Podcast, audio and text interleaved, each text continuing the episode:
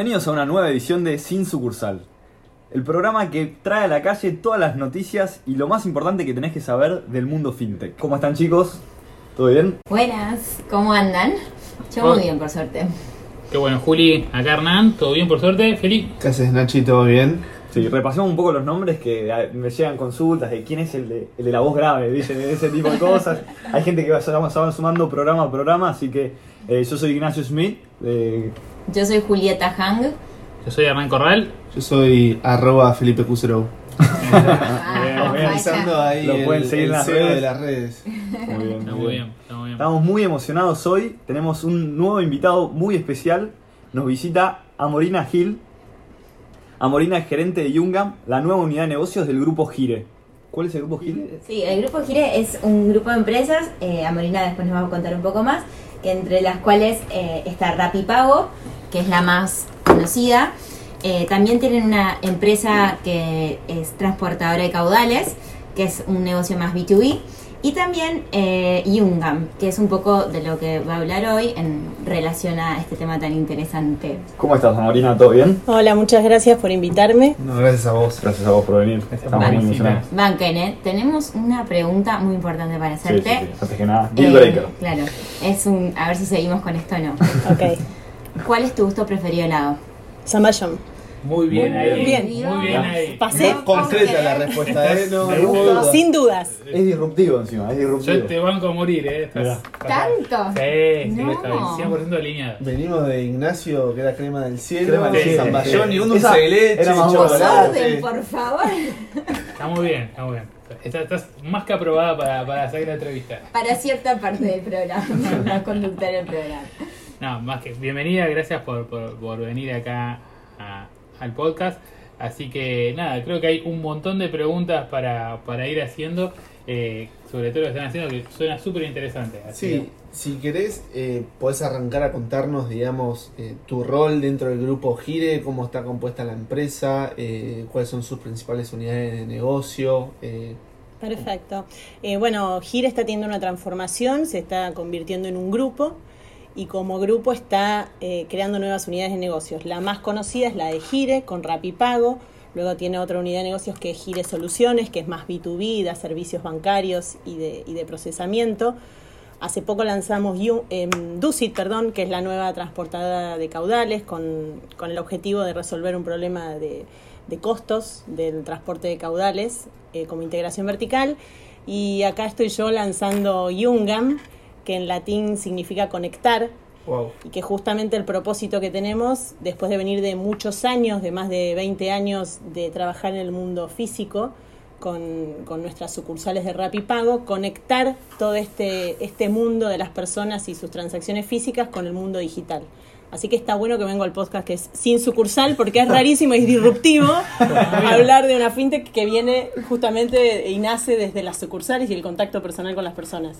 Muy loco. O sea, apuntando a lo que es la inclusión financiera, digamos. Exactamente. El foco es, eh, como en el grupo Gire todavía no había una unidad de negocios que específicamente se dedicara al consumidor final, esta nueva unidad de negocios viene directamente a, a tratar de dar servicios de integración social a estos 7 millones de personas que pasan por casi 5.000 sucursales que hoy tenemos en todo el Wow. país.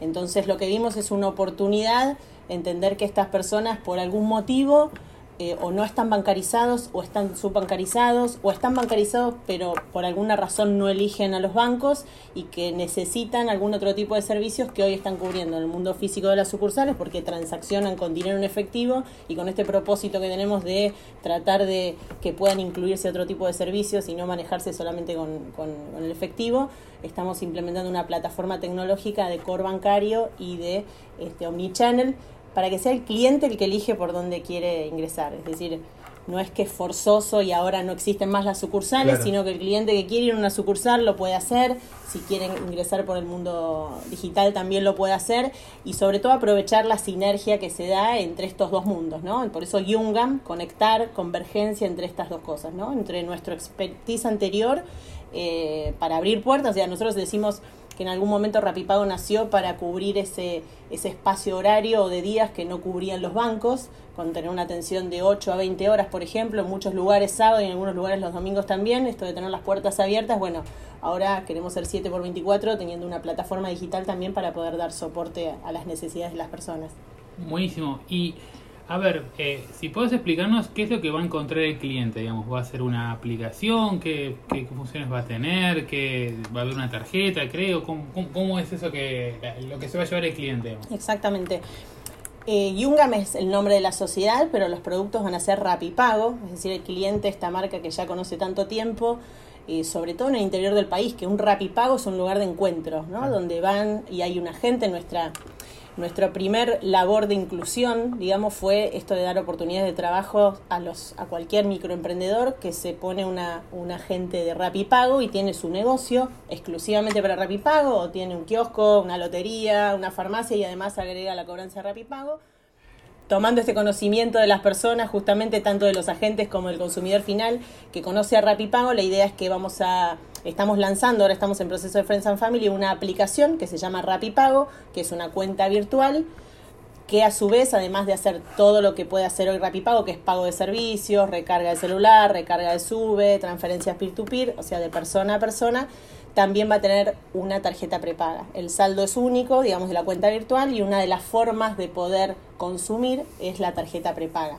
Con la diferencia que lanzamos la versión digital de la prepaga, es decir, desde el momento en que descargas la app, y activas tu tarjeta para todo el segmento que hace consumos como por ejemplo suscripciones de Netflix, Spotify, quiere comprar un juego, eh, quiere mm, bajar diferentes cosas, quiere hacer consumos en eh, supermercados digitales, puede hacerlo sin necesitar esperar al, al embosado de la tarjeta, es decir, la personalización, que llegue el correo, porque quizás nunca necesita una, una, tarjeta física porque su uso es completamente digital. Y si no, después tiene la opción también de tenerla en forma eh, física para poder transaccionar en cualquier lugar, nacional o internacional. A este producto base después se suma la rentabilización del saldo, justamente con el objetivo de que la gente entienda que es mejor tener el dinero en una, en una cuenta virtual, que no sea la cuenta bancaria que muchas veces les puede producir miedo o que es friccionante, entonces que ese, ese dinero por un tema de seguridad por un tema de que le genera un valor adicional, lo puede tener en su aplicación. Y ahí, Amorina, digamos, ya que mencionaste como romper barreras, digamos, ustedes, digamos, con las bocas de Rapipago están, digamos, todo el tiempo en contacto con el cliente que prefiere ese tipo de canal a un canal electrónico, digamos. ¿Cuáles son las principales como barreras o dificultades que ustedes ven para que un usuario apueste o se anime a bancarizarse o a usar productos financieros mm. para como hacer ese puente a la inclusión. Digamos. ¿Por qué hoy no lo hace? Digamos, ¿Por qué hoy no lo hace? Digamos? Claro. Mira, el principal motivo, aunque no lo crean, por el que la gente va a Rapipago y no usa alguna plataforma digital es porque quiere el ticket abrochado a la factura.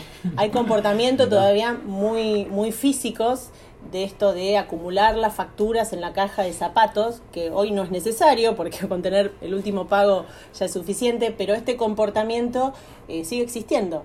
Y además, para muchos segmentos, eh, esto de ir a un lugar, tanto como ir a cobrar la jubilación, por ejemplo, cuando hablamos de segmentos mayores, o ir a Rapipago, es una experiencia de salida. Entonces, a veces, no, yo quiero ir porque hablo con el de Rapipago, me encuentro con un vecino y charlo. Entonces, lo que nosotros, en eh, nuestra misión, la nuestra y creo la de todas las plataformas digitales, es demostrar cómo el tiempo se puede utilizar para algunas otras cosas, en el caso del tiempo libre y de, y del, y de relacionarse con otras personas, y también explicar que todo lo que es papel, el ticket abrochado se puede reemplazar y es mucho, tiene una usabilidad mucho más sencilla cuando lo tenés desde un lugar que lo podés consultar cuando quieras y no tenés que estoquear papel y guardar y ordenar. Esa es una de las barreras principales.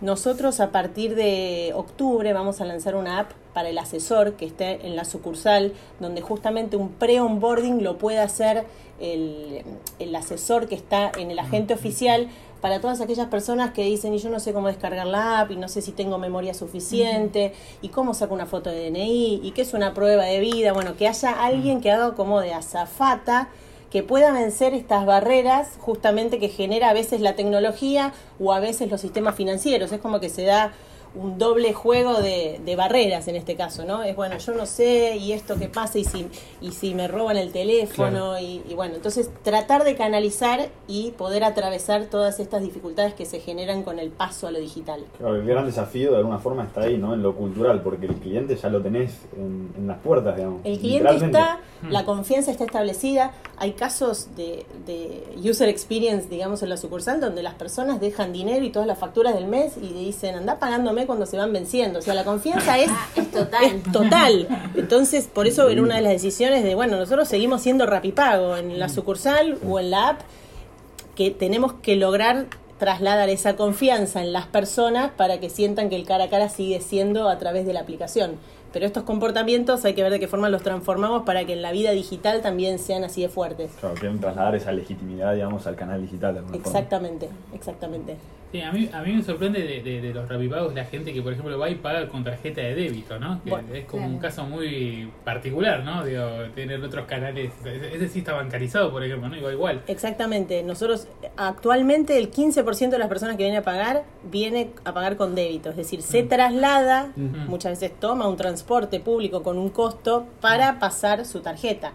Sí pudimos reemplazar el comportamiento anterior, Mm. Ahora por ahora en un 15%, que iba al cajero de la esquina, sacaba el dinero y venía Claro. y pagaba. Digamos, ese gap entre sacar el dinero y hacerlo directamente en el postnet de nuestras sucursales se está cubriendo. Mm. Ahora falta el otro, que es si tenés una tarjeta de débito, podrías estar utilizándolo desde el home banking. Claro, Pero claro. evidentemente esa es, esa es la brecha que hay que cubrir del miedo que genera y qué pasa si no funciona y no tengo nadie con quien hablar, ¿no? Ese es como el, el gran desafío que tenemos todos los que trabajamos en el segmento fintech. Claro, buenísimo.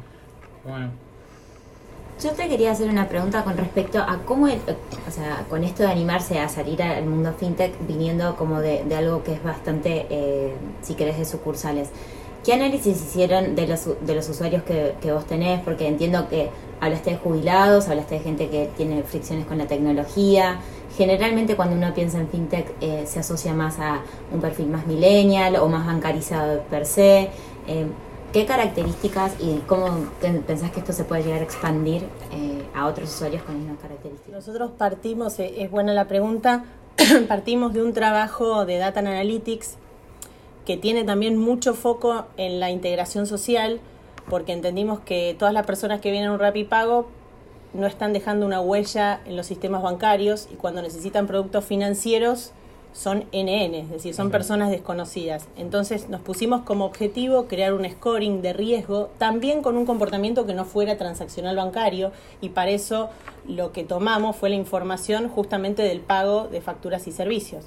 Lo que entendemos es que una persona que quizás no puede formalizar, por ejemplo, sus, sus ingresos porque tiene un salario no formal, cuando tiene que pedir un crédito, por ejemplo, eh, no tiene cómo demostrarlo. Nosotros lo que decimos es, esta persona puede demostrarlo porque paga tantas cosas, lo paga en término, paga en el primer vencimiento, se puede hacer una inferencia de ingresos, obviamente con todas las personas que aplican a las políticas de, de uso de datos personales, pero eso nos indica que, y la hipótesis que validamos es las personas que eh, eh, tienen un buen comportamiento de pago, también tienen buen comportamiento situación de bancaria. Lo que nos dimos cuenta es que el 70% de nuestros clientes son bancarizados, porque Claro. fuimos Claro. con información de, de, las, de los buros tradicionales y tenían una situación bancaria. Con lo cual, ahí validamos esto de que mucha gente bancarizada, tomando solamente como bancarizados a los que tienen créditos o tarjeta de créditos. Incluimos a, a todas las personas que tienen una tarjeta de débito porque tienen un plan social, sube a 90%. Oh. Entonces la validación, pero sin embargo quizás tienen muy poca información en los buros tradicionales porque toda esta información Claro. no está. Entonces, a tu pregunta es, ahí hicimos un perfilado de clientes y nos encontramos que había desde clientes jóvenes, clientes más mayores, intermedios, de niveles socioeconómicos diferentes, con cobertura nacional diferente. Eh, también, bueno, hay un, hay un segmento de mucha gente que, que emigró y que también necesita cosas y que no tiene una antigüedad eh, en el país como para poder calificar para determinados productos. Entonces, hay mucho trabajo de datos y justamente en el foco es en esto. Estas personas eh, pagan, pagan bien y mientras sigan pagando en Rapipago, sea por su forma física o por su plataforma digital, van a mejorar su reputación. La verdad que ojalá que en algún momento se use por fuera de Rapipago Claro. este scoring, ¿no? Para que, para que alguien diga, uy, ¿cómo, ¿cómo está el scoring Rapipago? Esta persona es buenísima y la podemos usar todos. Ah. Después ahí está la oferta de valor que le hace cada uno. Sí, sí, si el buró de crédito consumiese su información para crear perfiles crediticios de esa persona, estaríamos 10 pasos adelante. No, y la verdad que me sorprende el- este, este dato que tiras, ¿no? Del 90% de la gente bancarizada que, que los usa, habla un poco de la experiencia media traumática que tienen lo- lo- los medios eh, financieros tradicionales, ¿no? Que estando adentro Sí. utiliza este tipo de soluciones que a priori tienen, como vos decís, hay que tomarse un transporte a veces y, y sin embargo no los usan por una cuestión hasta de confianza. La verdad que sorprendente, ¿no? Muy sorprendente, sí. En ese sentido, con lo que explicaba, a ver, ¿crees que eh, Rapipago tiene una eh, ventaja eh, competitiva frente al, al resto de, de lo que es el panorama de la fintech? Por esto de tener sucursales, la cercanía, esto que, que explicabas de la app que vas a hacer y que ellos sean eh, los que te cobran los embajadores de eh, Sí. empezar esto. Eso, por un lado, tener estos 5.000 puntos de contacto, que quizás no todos pueden hacer esto de asesorar porque son polirrubro y algunos están dedicados mientras cobran una factura a hacer otra cosa. Nosotros tenemos que, estamos en pleno proceso de transformación también de una persona que solamente usaba un lector de código de barras a pasar a ser un asesor. Es, un, es una transformación importante también para nuestra red, para, para no es solamente una persona que despacha facturas, sino que además tiene que agregar otro valor y poder aconsejar sobre diferentes productos que van a venir en el evolutivo. Entonces, por un lado, ese es, el, ese es uno de los diferenciales. Por otro lado, que tenemos todas las bocas de cash-in y cash-out Claro, para sí. justamente eh, hacer el ingreso de dinero a la cuenta virtual o si es necesario, eh, nosotros también estamos trabajando con ANSES para, para hacer una de las posibilidades de billeteras para, para que entreguen sus asignaciones y es una tranquilidad también quizás para las personas saber que hay un rapipago cerca y que cualquier duda pueden ef- efectuar una transacción física o alguien que les pueda responder. Es como que justamente este punto de intersección que tenemos entre el físico y el digital nos da esta oportunidad. Y en tercer lugar, tener estas 7 millones de personas que confían en nosotros, en un mundo y que tenemos que demostrarle que en, que en el otro mundo que es el digital también podemos generarle confianza. Y ahí a Molina un poco viendo, digamos, e- el ecosistema, como fintech, cómo estuvo creciendo y está creciendo tanto en Argentina como en la región, y cada vez más fintechs como incentivando esto de pagos digitales, no usen más el efectivo, y ustedes mismos con esta nueva herramienta como dar una alternativa al efectivo. ¿Cómo es el rol del, efectivo en Argentina? ¿Crees que realmente como ciertos digamos, líderes de, la industria dicen que tiene fecha de vencimiento o, te parece que está como muy arraigado a la cultura latina y que es difícil va a ser un complemento para? Creo que no va a ser tan rápido como pensamos, porque depende de muchas más cosas que de nosotros que estamos intentando que se usen medios digitales. Tiene que ver mucho con las regulaciones, tiene que ver mucho con la informalidad, con este miedo de si paso a un, a un mecanismo que no es solo en efectivo, qué pasa con mis impuestos, qué pasa con mis bienes personales, etcétera. Entonces creo que nosotros podemos hacer mucha fuerza para transformar, pero también depende de un montón de políticas públicas que acompañen para que esto ocurra más rápido. Claro, buenísimo. Está buenísimo. ¿Y cómo ven, ah, digamos, ah, eh, dentro de este track, a quién ven como, a quién tienen como ejemplo a seguir, si se quiere? Si hay alguna empresa de sea inspiracional, digamos, eh, de, de- de Argentina, Latinoamérica o de afuera, y a quién ven quizá como un competidor, si es que existe todavía ese competidor. Sí, como competidores en realidad yo creo que tenemos todos muchos por hacer todavía. Es como Sí. que es tan grande el mercado que Ah. creo que estamos en una etapa donde tenemos que todos que elevar la categoría y, y después empieza la competencia, ¿no? En unos años. Sí, eh, nos gusta mucho un modelo eh, chileno que se llama Destácame, que habla justamente esto de reconstruir la reputación de las personas, sobre todo que no están integradas socialmente desde lo positivo no desde el lugar de si no pagás te mando a verás, sino desde el lugar positivo de yo te voy a destacar y te voy a, a potenciar y te voy a hacer visible de la mejor manera si cumplís con tus obligaciones. Entonces nos gusta mucho esto de la integración positiva eh, y es un lindo ejemplo este para, para tomar para nosotros.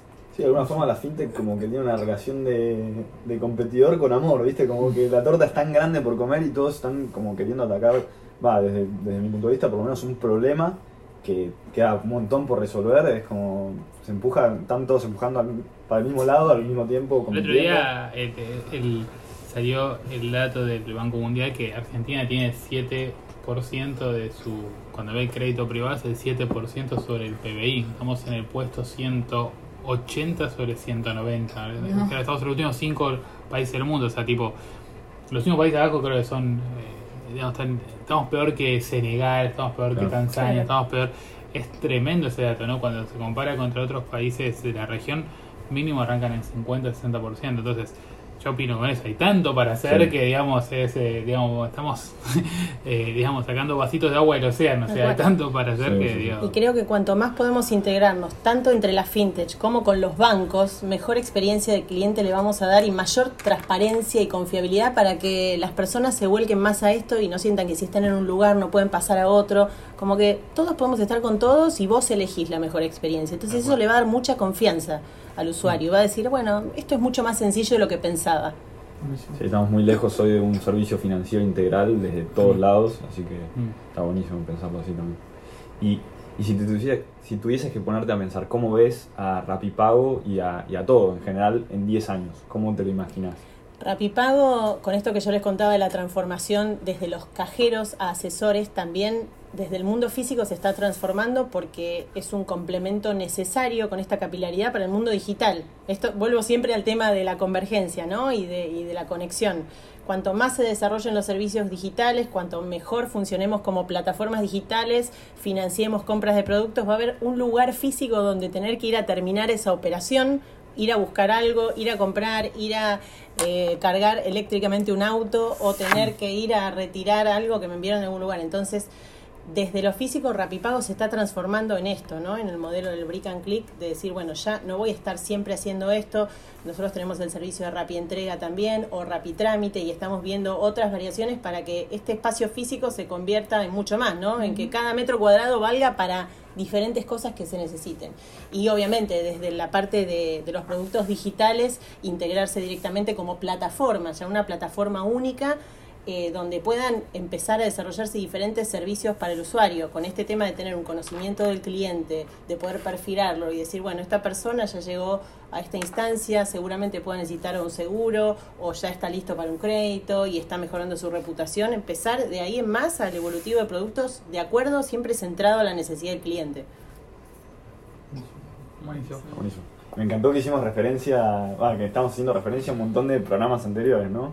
Tira un poco el chivo, pero está bueno, no sé, hablamos de tarjetas prepagas, o sea, hay un programa de- dedicado a eso, así que si lo quieren repasar. Inclusión social. Inclusión social, ANSES incluso salió. Eh, nada, eh, quería destacar eso porque digo... Muchas de las oportunidades, Sí. ¿no? Y yo, una de, las preguntas que tenía, así como para ir redondeando también, es el tema de, eh, con todo esto revuelo últimamente que está FinTech Bancos, vos recién tocaste un poco, Rapipago justamente viene, es una empresa cuyos accionistas son bancos. ¿Cómo ven esta relación entre mundo FinTech, mundo banco, que quizás las ves en primera persona, ¿no? La verdad que nuestros accionistas están apoyando mucho este, este proyecto porque entienden que es, una, es el primer escalón que puede dar un usuario del cual ellos están mucho más lejos que nosotros para prebancarizar. Después va a ser la pelea de si se queda al lado de la fintech o pasa al banco, pero sí entienden que hay una instancia y un gap mucho más amplio que tiene el banco y que nosotros lo, estamos mucho más cerquita del cliente, que podemos tenemos mucho foco también en, en educar, en que la usabilidad de la aplicación ayude a las personas a entender lo que es el ahorro, lo que es administrar gastos, el reemplazar la libretita casera eh, llena a virome por algo donde puedan ver qué gastaron y cuál es la previsibilidad de gastos para el mes siguiente. Y eso ordena a la persona que pueda dar el siguiente salto ya de poder hacer una apertura en una cuenta bancaria.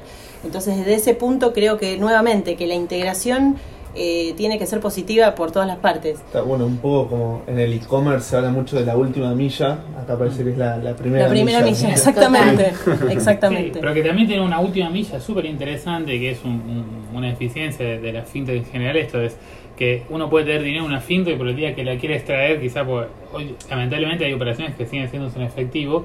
De hecho, tener una sucursal física es una ventaja súper relevante. Eh, digamos, eh, que no te dejes depender de un cajero automático por el estilo.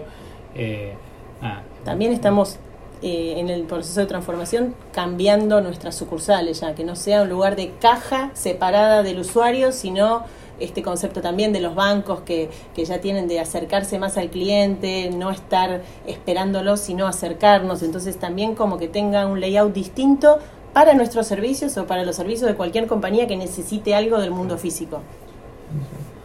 Está perfecto. Bueno, no sé si querés eh, terminar con algún mensaje, algo. eh, de- una, creo que una, una pregunta que pasamos por alto es: ¿cuándo sale para la gente? ¿Cuándo, ¿cuándo vas a poder Exacto, tener.? Iba, te iba a hacer esa pregunta. tipo, ¿Cuándo, no, ¿cuándo va a ser en, En, en- agosto en el- los vamos a invitar ya para que este, esta va a estar abierto al público con las primeras funcionalidades y después hay un evolutivo de productos intenso Mm. que siempre se le van agregando cosas porque siempre Nunca para. nosotros además tenemos clientes corporativos que son 4.000 empresas para las cuales cobramos y nos dicen, ah, bueno, y si yo puedo crear esta billetera para este segmento especial o colectivos o colectividades de personas que necesitan esto especial y bueno, se puede customizar, sí, o sea, estamos en una situación de decir que sí, que, que queremos integrarnos lo que sea necesario, eso lleva un tiempo también, ¿no?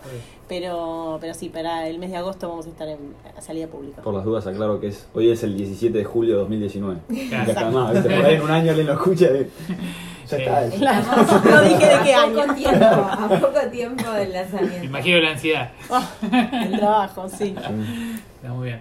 Bueno, eh, Muchas Claro. gracias a Morina. Hay a un lado redes sociales donde te puedan contactar. Nos contaste que sos cantante, también te pueden encontrar en Spotify. Esa parte también, también. En Twitter, arroba Morina Gil.